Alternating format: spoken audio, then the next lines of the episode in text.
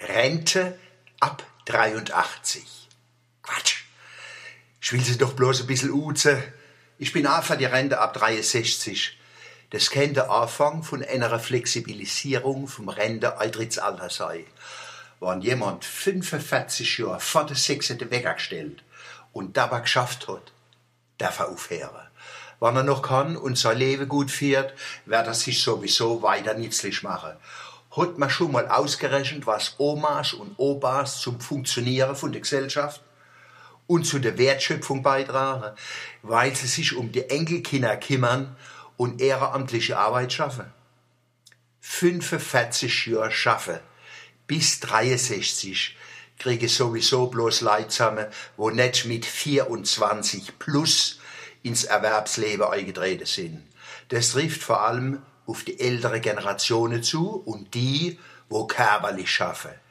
Viel ältere sind, wie ich, mit 14 ins Erwerbsleben eingetreten und haben der Firma und dem Staat vom ersten Tag an Geld verdient. Auf dem zweiten Bildungsweg. Und während dem Studium habe ich immer geschafft. Wie ich mit 65 in Pension bin, habe ich 51 Jahre Arbeit auf dem Buckel gehabt. Davon abgesehen, wir manche rüstige Ruheständler als auf die Knotze. Kaum haben sie den Arbeitsstab von der Klamotte geschüttelt, entern sie ihr Traumschiff und verheere als Schrecken der Meere die Küsten von Hammerfest bis Feuerland und von den Säulen des Herakles übers Bab el Mandab bis Taiwan. Zwischendurch schmeißen sie daheim die Wäsche in die Maschine. Bis die trocken ist, bilden sie kleine Rudel, wo sich in die Kommunalpolitik neu hängen.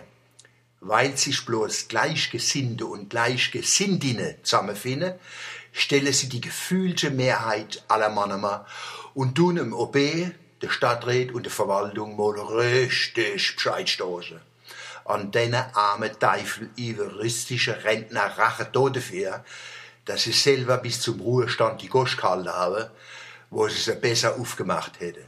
Das soll jetzt, wo es nichts mehr kostet, nicht wieder passieren. Als Wut- und Schnutbürger können sie auf so Kleinigkeiten wie demokratische Entscheidungen keine Rücksicht nehmen. Aber wenn jeder alles weiß, fordern sie Transparenz, Transparenz. Am 25. Mai 2014 wundern sich dann alle, wo die gefühlten Mehrheiten geblieben sind. Die Wahlbeteiligung ist nicht so arg groß. Kein Wunder. Inzwischen ist die Weg trocken, die Koffer sind gepackt und die Schnutbürger sind wieder auf Kreuzfahrt. Auf dem Schiff bildet sie zu sechst die Mehrheit von 3000 Passagiere, meutern, mit dem Riegel Bounty bewaffnet, erklären der Kapitän und die Offiziere zu Idioten und übernehmen das Ruder. Ein formales Mandat brauchen sie nicht. Sie haben ein moralisches, wie die Tea Party, wie die Gotteskrieger. Am Monument Negator steht derweil ein paar alte Simpel, reden in Zungen und verstehe auf einmal das Wort Bab al-Mandab.